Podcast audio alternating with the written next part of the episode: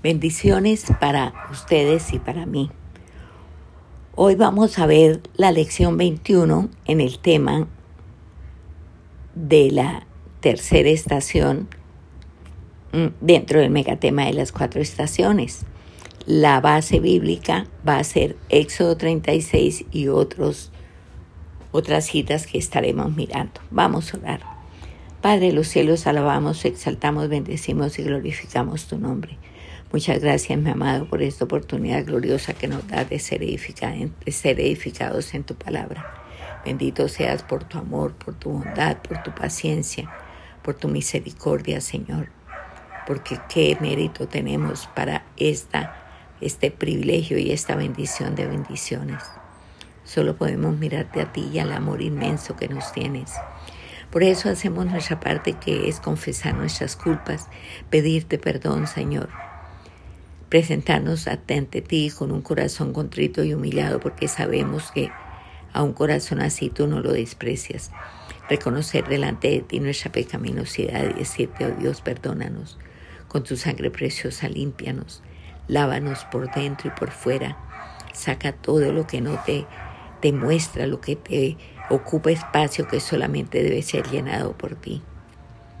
Delante tuyo estamos con acción de gracias. Que esa semilla de vida que tú vas a sembrar hoy en nuestros corazones. Encuentre estos corazones como un terreno limpio de toda maleza pecaminosa y dispuesto para que al recibir esa siembra preciosa, la cosecha sea del ciento por uno. En tus manos quedamos, Espíritu Santo, Maestro de Maestros, para que esa siembra que tú vas a hacer nos permita, Señor, que cuando nos vean, te vean a ti. En el nombre de Cristo Jesús. Amén y amén. Como les decía, hoy vamos a ver la lección 21 en el tercera, tercera estación de la consagración base bíblica, Éxodo 36.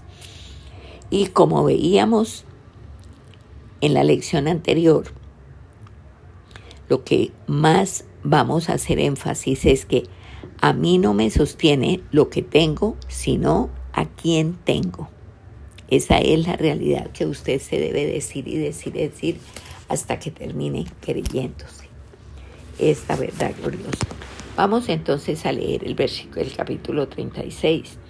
Aparentemente este capítulo 36 es de esos capítulos que podríamos llamar ladrilludos porque podríamos decir que, que no, nos, no nos aportan nada, que eso para qué, que, que sacábamos sacamos con mirar cómo hicieron y todo, si de eso ya no existe nada.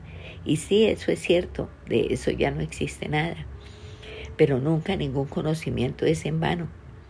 Nosotros tenemos que saber cómo, así como vimos que los israelitas se dieron, no se reservaron nada antes, como veíamos en la lección anterior, Moisés tuvo que decirles primera y única vez en toda la existencia que se le tenga que decir a alguien que estaba voluntariamente trayendo ofrenda, decirle, oiga, sabe que no traiga más porque ya hay más que suficiente, ya no más, ya no más, no traigan más.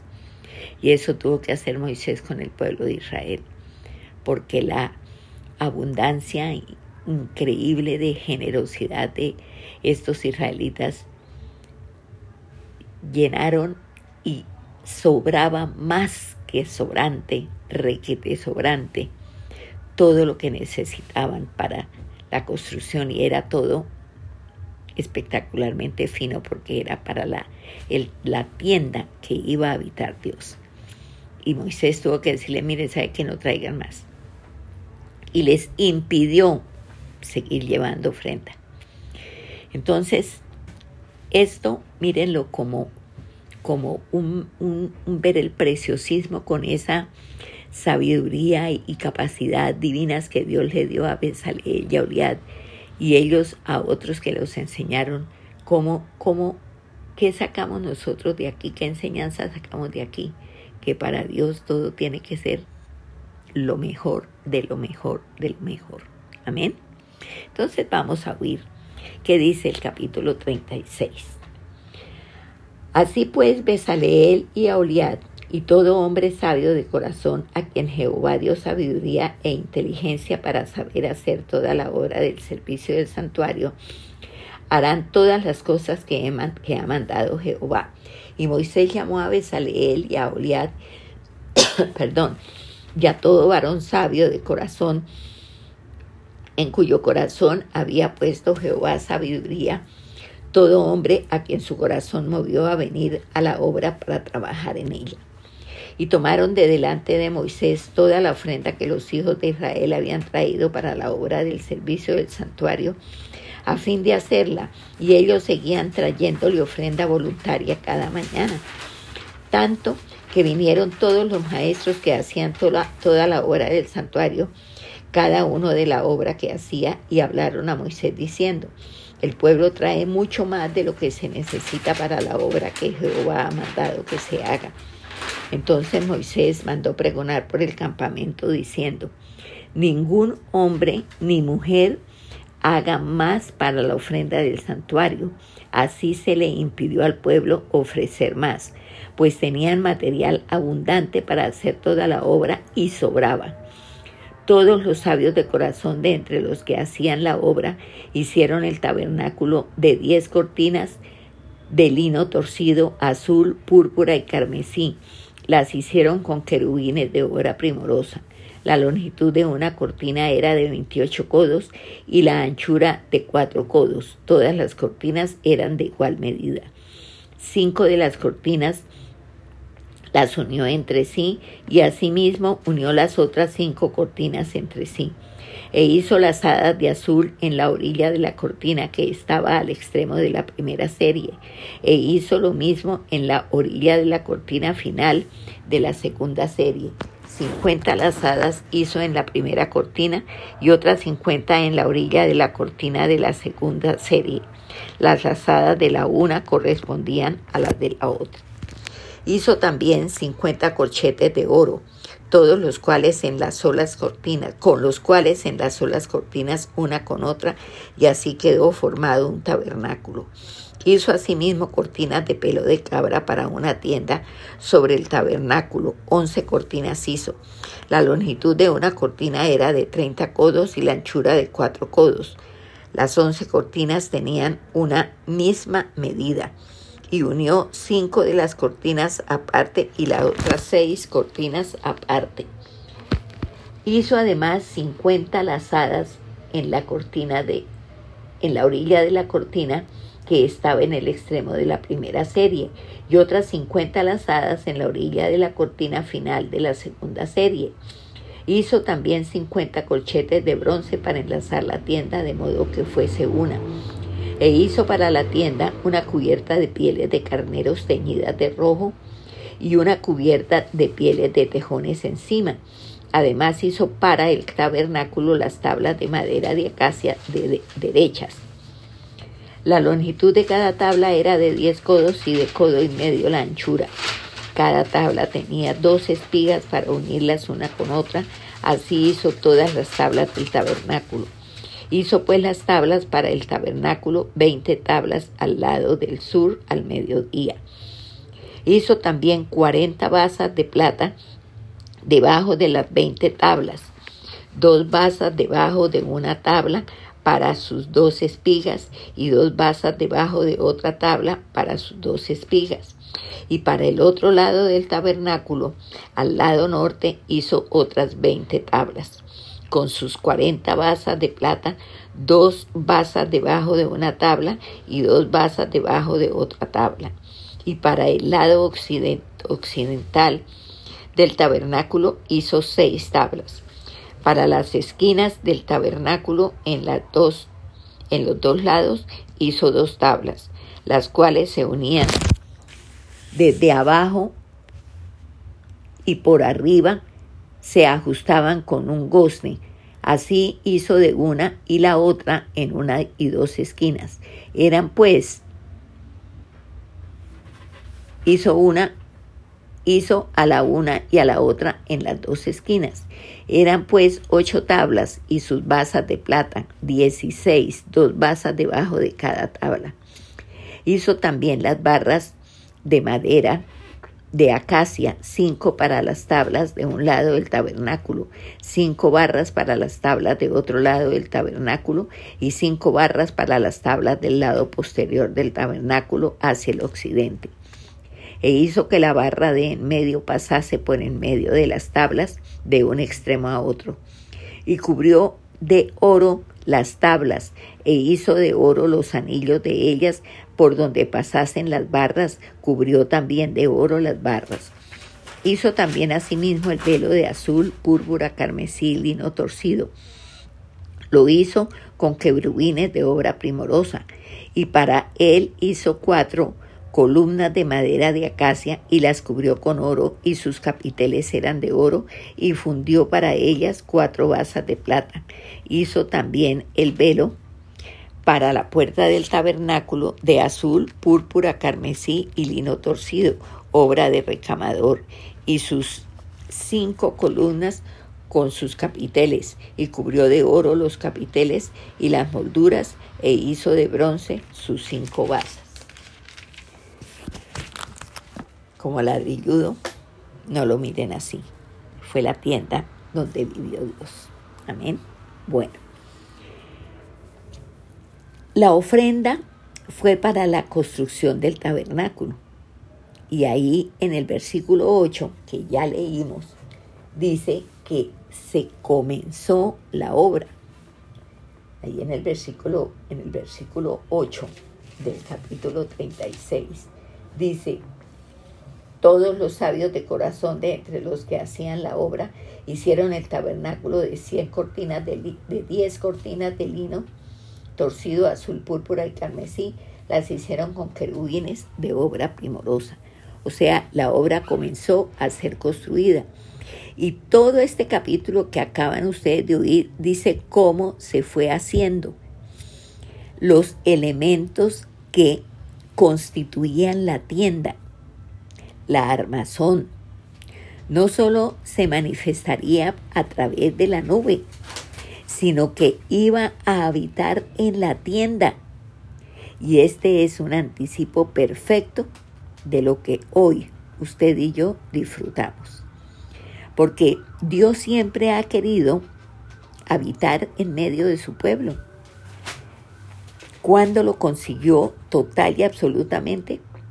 Lo consiguió a través de Cristo y mora en nosotros. Nosotros nos ponemos a mirar, por eso es profeso les leí, cómo esa obra tan puntillosa, con los mejores materiales y luego como si fuera poco, si no fueran los mejores materiales cubierto todo de oro, porque allí iba a ser la tienda de Dios. Y, y nosotros no nos damos cuenta que ese deseo de Dios de habitar en medio de su pueblo lo consiguió totalmente como Él lo anhelaba, a través de Cristo que mora en nosotros. Porque el Padre mora en Cristo. Y Cristo mora en nosotros y nosotros en Cristo. Entonces el pueblo consagró sus bienes y, y ahora se, porque ellos no se consagraron, por eso lo único que ellos no reprobaron fue en la parte de los bienes, de las finanzas. El pueblo consagró sus bienes y ahora, consagrando sus bienes, viene a ser el perfecto anfitrión, consagrando la totalidad de sus vidas. Obviamente esto nunca lo hicieron como lo han debido hacer. Por eso, todavía están esperando al Mesías. Por eso, cuando vino el verdadero Mesías, terminaron crucificándolo. Qué cosa tan tenaz, qué cosa tan tenaz. Entonces, ¿qué quería que, que, que la totalidad, qué quería Dios que la totalidad, así como, como consagraron sus bienes, consagraran sus vidas? Ahí se rajaron. Y ese es el llamado de Dios para que nuestras vidas sean el tabernáculo en el que Él habite. Ese es el llamado de Dios para usted y para mí hoy. Y aquí vemos tres detalles para que los destaquemos. Uno, la tienda en la que Dios puede habitar. Es una edificación común y corriente. Nosotros vemos los materiales de los que las hicieron, común y corriente. La primera etapa fue el encierro, una tienda común y corriente, suntuosa, eso sí, con lo mejor, pero común y corriente, ningún material no se conseguía, los tenían, los, los tenía el pueblo y los llevaron. Y con esto hicieron todo lo que se necesitaba bajo las órdenes de Moisés. La tienda entonces estaba construida según Dios le había dicho a Moisés. Era donde Dios iba a vivir. Ahora, obviamente que Dios pudo hacerla distinta, pero no lo hizo. Y esa tienda representaba la vida, o representa más bien la vida de cualquiera de nosotros. Todos, absolutamente todos, podemos ser una tienda en la que Dios habite porque nadie es mejor que otro. Y podríamos nosotros hacernos una pregunta. ¿Y por qué habita en mí y en otros no? Mire, ninguna tienda es tan hermosa como para que Dios, por la hermosura de la tienda, la habite. Pero una tienda es hermosa porque Dios la habita. Eso es lo que la hace hermosa. No que por hermosa Dios la habite, sino que es hermosa porque Dios la habita. Un segundo punto. Una tienda habitada por Dios se convierte en el más hermoso de los tabernáculos. Una tienda habitada por Dios se convierte en el más hermoso de los tabernáculos. Y aquí viene el siguiente capítulo, que es el capítulo 37. Y aquí en este capítulo nosotros vemos que la elaboración de lo que estaba dentro de la tienda, eso sí hizo una gran diferencia con relación a otra tienda. O sea, el adentro de la tienda sí puede ser diferente entre una tienda y la otra tienda. ¿Qué la hace diferente? Lo que tiene adentro. Este tabernáculo, como era uno solo y era para que ahí habitara Dios, siguió las instrucciones específicas que Moisés les dio, que Dios a su vez les había dado. Y aquí vemos cómo se hizo la pieza, ¿no? Mm, vemos la ubicación, vemos cómo este trabajo que Moisés registra, muy puntualmente, vemos qué fue lo primero para este, esta tienda. Dice ahí, en el capítulo 37, dice, hizo también Besaleel el arca de madera de acacia. Su longitud era de dos codos y medio, su anchura de codo y medio y su altura de codo y medio. Y la cubrió de oro puro por dentro y por fuera y le hizo una cornisa de oro alrededor. Además fundió para ella cuatro anillos de oro a sus cuatro esquinas, en un lado dos anillos y en el otro lado dos anillos. Hizo también varas de madera de acacia y las cubrió de oro y metió las varas por los anillos a los lados del arca para llevar el arca. Hizo asimismo el propiciatorio de oro puro, su longitud de dos codos y medio y su anchura de codo y medio. Hizo también los dos querubines de oro, labrados a martillo en los dos extremos del propiciatorio, un querubín a un extremo y otro querubín al otro extremo, de una pieza con el propiciatorio hizo los querubines a los dos extremos. Y los querubines extendían sus alas por encima, cubriendo con sus alas el propiciatorio, y sus rostros, el uno frente al otro, miraban hacia el propiciatorio. Hizo también la mesa de madera de acacia, su longitud de dos codos su anchura, de un codo y de codo y medio su altura. Y la cubrió de oro puro y, la, y le hizo una cornisa alrededor. Le hizo también una moldura, un palmo menor de anchura alrededor, de un palmo menor de anchura alrededor e hizo un en derredor de la moldura una cornisa de oro. Le hizo también asimismo de fundición cuatro anillos de oro y los puso en las cuatro esquinas que correspondían a las cuatro patas de ella. Debajo de la moldura estaban los anillos por los cuales se metían las varas para llegar, llevar la mesa e hizo las varas de madera de acacia para llevar la mesa y las cubrió de oro. También hizo los utensilios que habían de estar sobre la mesa, sus platos, sus cucharas, sus cubiertos y sus tazones con los que se había de libar de oro fino.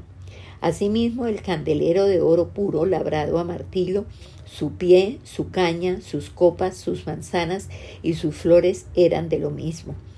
De sus lados salían seis brazos, tres brazos de un lado del candelero y otros tres brazos del otro lado del candelero.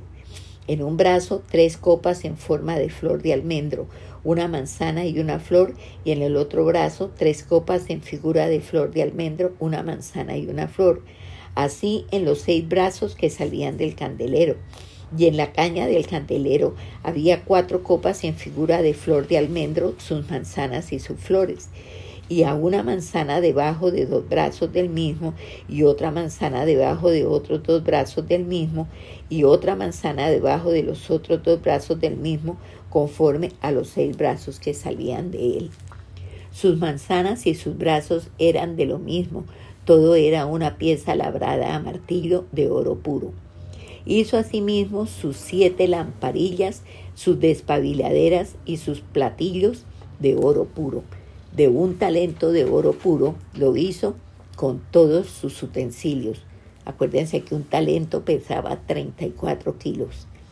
Hizo también alrededor el altar del incienso de madera de acacia, de un codo su longitud y de otro codo su altura. Su anchura, perdón, era cuadrado y su altura de dos codos y sus cuerpos de la misma pieza, y lo cubrió de oro puro su cubierta y sus paredes alrededor y sus cuernos y le hizo una cornisa de oro alrededor. Le hizo también dos anillos de oro debajo de la cornisa en las dos esquinas, a los dos lados, para meter por ellos las varas con que había de ser conducido. E hizo las varas de madera de acacia y las cubrió de oro. Hizo asimismo el aceite santo de la unción y el incienso puro aromático según el arte del perfumador. Aquí nosotros vemos ya lo que dijimos antes, que se empezó a elaborar lo que estaba dentro de la tienda y que aquí sí hay diferencia de una tienda a otra por lo que tiene dentro. Y aquí muy pormenorizadamente dice cómo se hizo cada pieza, la ubicación, el trabajo que Moisés registró y y ahí en el, en el, en el versículo vemos, uno del capítulo 37, vemos que lo primero es el arca. ¿Por qué lo primero es el arca? Porque representa la presencia de Dios. Y nada puede ser primero que la presencia de Dios. Todo, absolutamente todo tenía que concordar con el arca. Ahí en el capítulo 40 ustedes podrán ver Ojalá se lo lean todo aquí más adelantico, vamos a leer, pero unos poquitos capítulos. El día que el tabernáculo fue levantado, ahí en el versículo 1, primero que cualquier cosa, que se levantó el arca. Dice, ahí en el 40, dice, luego Jehová habló a Moisés diciendo en el primer día del mes de del mes primero harás levantar el tabernáculo, el tabernáculo de reunión, y pondrás en él el arca del testimonio y la cubrirás con un velo. Entonces, como nosotros nos estamos dando cuenta, aquí lo primero era el arca. Moisés, ¿qué hizo? Moisés hizo como Dios le dijo. Vuelvo a decirles, lo primero, el arca. Porque lo que hace una simple estructura, lo que hace que una simple estructura de cortinas, porque nos, dimos cuenta cuando vimos los, los, dos capítulos anteriores, lo que hace que una simple estructura de, de cortinas se convierta en un tabernáculo donde habita Dios es el arca. El arca es el punto de partida, una tienda en la que todo lo que se hace está en relación con el arca. Y obviamente, más adelante, esto se iba a convertir en templo del Dios Altísimo, aquel que hizo Salomón. Mm, ahora, la diferencia, la diferencia la hace el arca, su presencia, lo más íntimo y sagrado que la tienda tenía, el arca, porque en el arca que estaba la presencia de Dios. Y lo más íntimo y sagrado que tenía la tienda era ese espacio que contenía el arca. Todo el, el resto de cosas, hablándolo como para que lo entendamos, era simple religión. Porque el arca es lo que le da sentido a todo.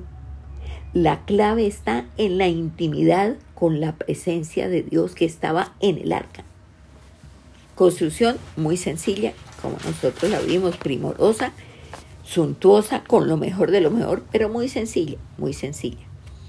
Porque los escenarios que Dios construye siempre son de adentro hacia afuera. Y en la intimidad con Dios, lo que yo soy y tengo es lo que tiene valía. Lo que yo soy y tengo, o sea, el adentro mío es lo que tiene valía. ¿Dónde se lleva a cabo la intimidad con Dios? En la presencia de Él.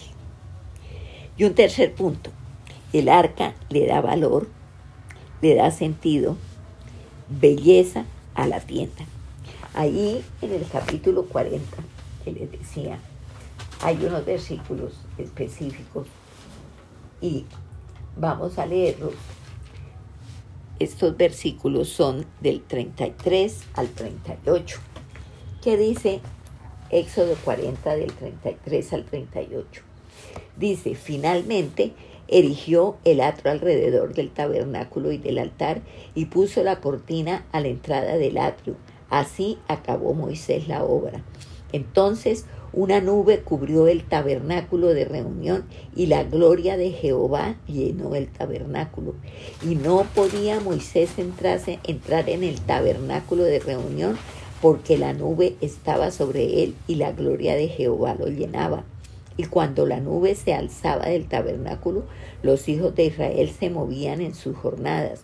Pero si la nube no se alzaba, no se movían hasta el día en que ella se alzaba porque la nube de Jehová estaba de día sobre el tabernáculo y el fuego estaba de noche sobre él, a vista de toda la casa de Israel en todas sus jornadas.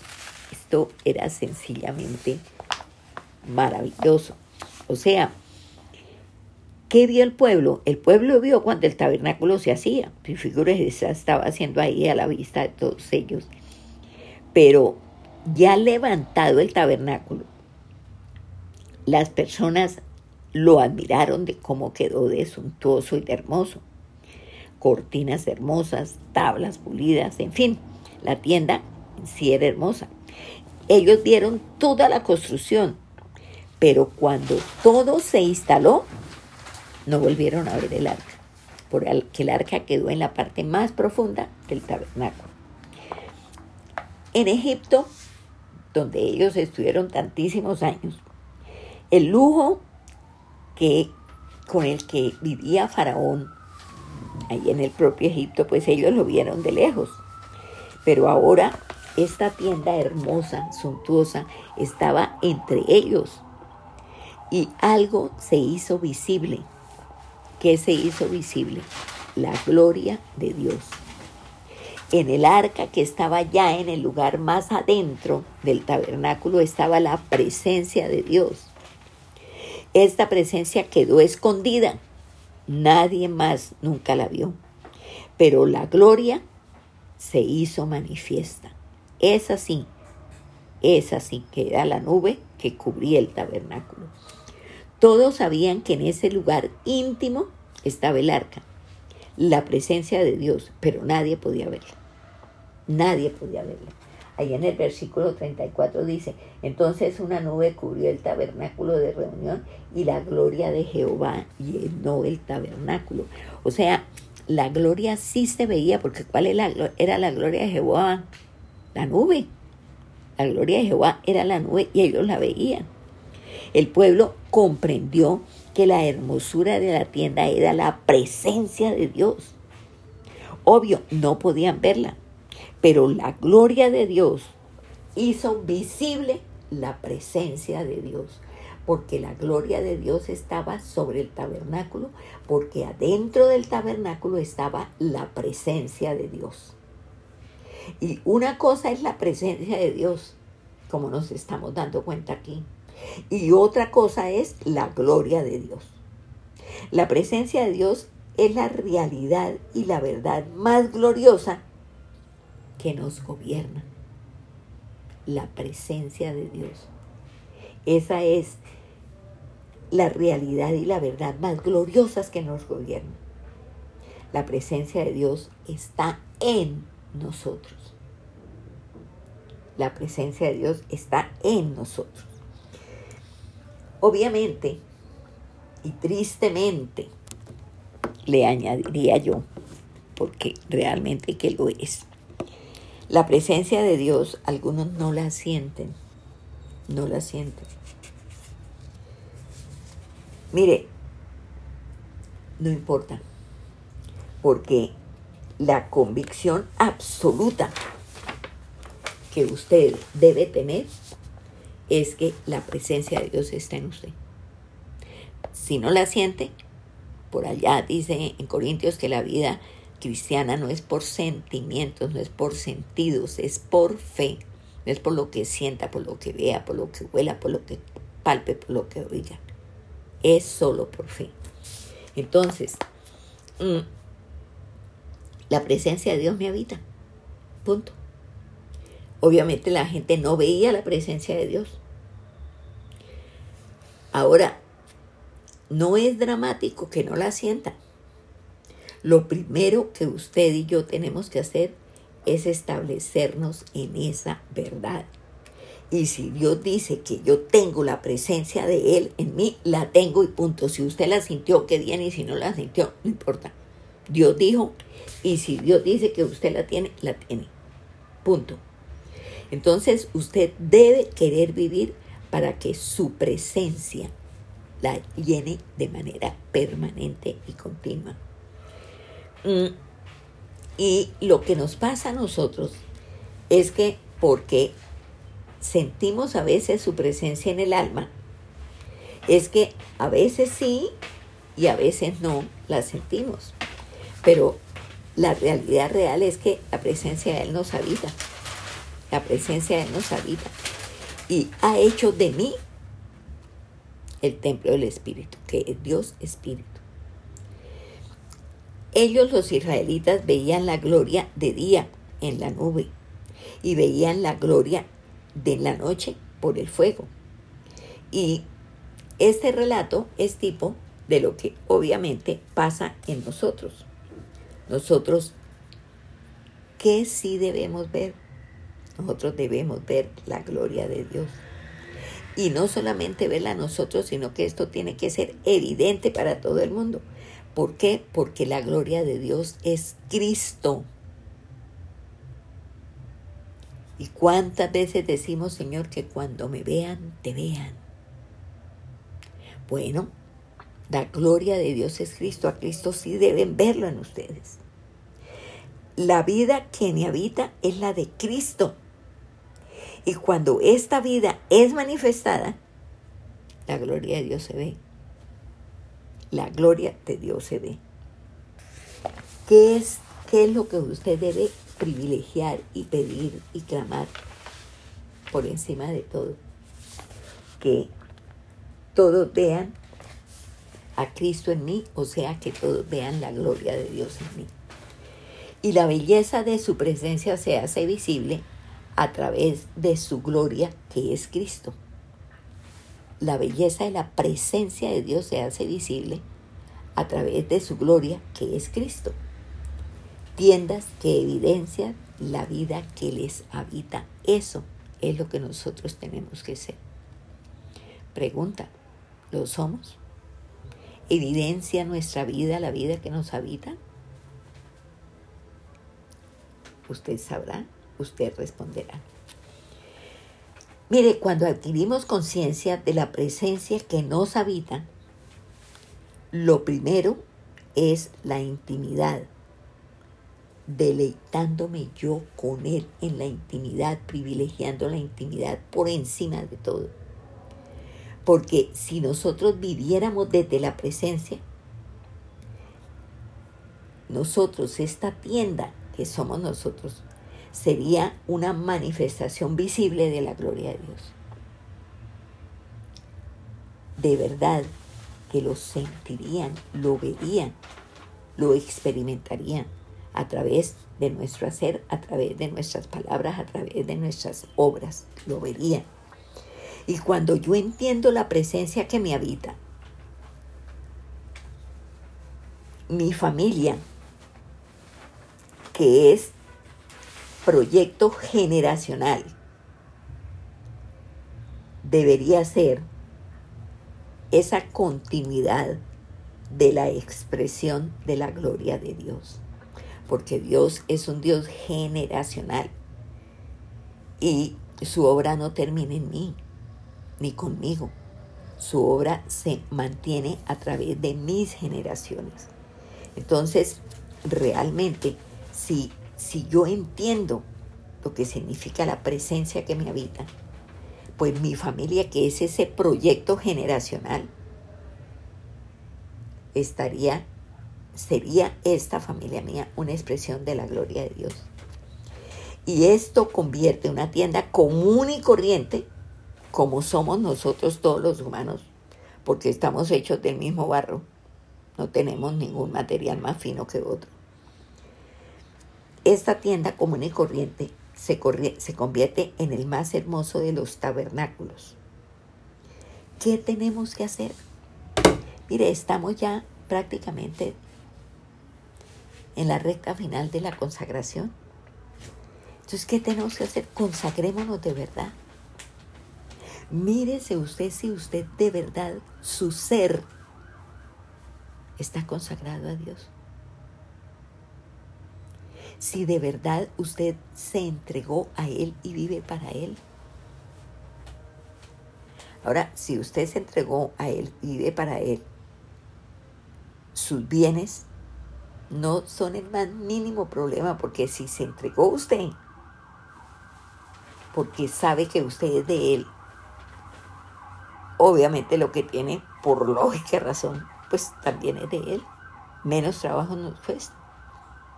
Menos trabajo nos cuesta. Pero ¿qué tenemos que hacer? Consagrarnos de verdad. Entonces, ojalá usted se mire. Mire conductas en las que quiera lo que no usted misma puede ver, que ahí no se ve Cristo. Que ahí no se ve Cristo que ahí se ve la carne, pero a la N, totalmente a la N. Y usted tiene que es mostrar la presencia del Dios que la habita. Nosotros fuimos engendrados. No fue dada una nueva vida, la vida de Cristo, de manera que si alguno está en Cristo, nueva criatura es. Las cosas viejas pasaron He aquí, todas son hechas nuevas. Y aunque hay momentos que no sentimos su presencia, está en nosotros y punto. Y esa es una realidad que usted debe considerar, mirar, mantener, agradecer y vivir. Siéntalo usted o no lo sienta, está en usted. Y usted lo más prioritario para usted es establecerse en esa presencia. Para que establecida en esa presencia, usted pueda experimentar la gloria de Dios. Y si usted experimenta la gloria de Dios, los demás van a ver la gloria de Dios, como veían la nube sobre el arca. Veían la nube sobre el arca. La cuestión es mirarnos, ¿no? Mirarnos. Si experimento yo la gloria de Dios.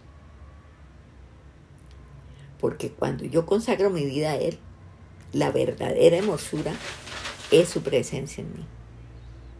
La verdadera hermosura que, que, se ve es la presencia de Él a través de la gloria de Él. Como les dije antes, en el hablar y en el hacer, que configuran el ser. Entonces, mire, consagremos lo que somos. Consagremos lo que somos. Si hay áreas que todavía usted está ahí, viviéndolas y luchando contra ellas, dígale al Señor, clámele al Señor, póstrese ante Él. Consagre usted lo que realmente es. Para que usted se pueda convertir de verdad verdadera en un santuario de su gloria, para que usted pueda ser un santuario real y auténtico de la gloria de Dios. Por eso es que lo tiene que hacer. Porque si usted es un santuario de la gloria de Dios, todos van a ver a Dios en usted. Todos lo van a ver. Usted podrá ver las caras de los suyos son a veces más elocuentes que mil palabras, como dice la propaganda, una imagen vale más que mil palabras. Viendo usted las caras de los suyos, usted podrá ya tener un, una medida de qué tanto muestra usted a Dios. ¿Qué tanto muestra usted a Dios? Amén. Entonces, esta eran o, por fin ya la penúltima charla de la consagración. La próxima charla, que sería la 22, ya en esa charla cerramos la estación de la consagración. Para una próxima lección vamos a ver esa, la 22 con lo cual cerramos esta estación de la consagración para ubicarnos en la cuarta estación, que es la manifestación. Esta enseñanza es muy cuestionante. Yo pienso que es algo que nos sacude y nos confronta y nos deja como, bueno, ¿y yo en qué estoy? Así que yo les aconsejo que ojalá ustedes oigan otra vez esta enseñanza. Pausen el, audio cuando ustedes vean que tengan que pausarlo. Hablen del Espíritu Santo que es su maestro de maestros. Dígale si usted no es clara, si usted no puede ver, dígale que le muestre. ¿Y sabe qué? Él lo va a hacer. Y si usted viendo aquellas cosas que están feas todavía dentro de nosotros, Usted le clama a Él y le dice, por favor, ayúdame a sacar esto de mí. No te muestran, no te honran, no me permite disfrutar de la presencia cierta de mi amado en mí. Él lo va a hacer. Eso ya es algo entre Dios y usted. Amén. Vamos a orar. Padre de los cielos, gracias. Gracias por esa enseñanza preciosa con la que hoy, Señor, has cuestionado de manera muy fuerte nuestras vidas. Pero es necesario, es necesario porque si no, ¿cómo vamos nosotros a ser conscientes de las cosas feas que todavía están ahí? ¿Y por qué están ahí? Porque no se han consagrado. Porque la consagración tiene que ser al ciento por ciento. Y estas, estas cosas feas nos están mostrando que hay mucho, mucho de nosotros que está ahí. vivito y coleando, que no le hacen ningún honor al Señor, que no nos permiten disfrutar de su presencia, ni permiten a los que nos rodean ver su gloria en nosotros. Ayúdanos, Señor. De verdad que lo necesitamos. La honra, la gloria y la alabanza sean para ti, mi amado. Bendito seas. En el nombre de Cristo Jesús. Amén y amén. Bendiciones.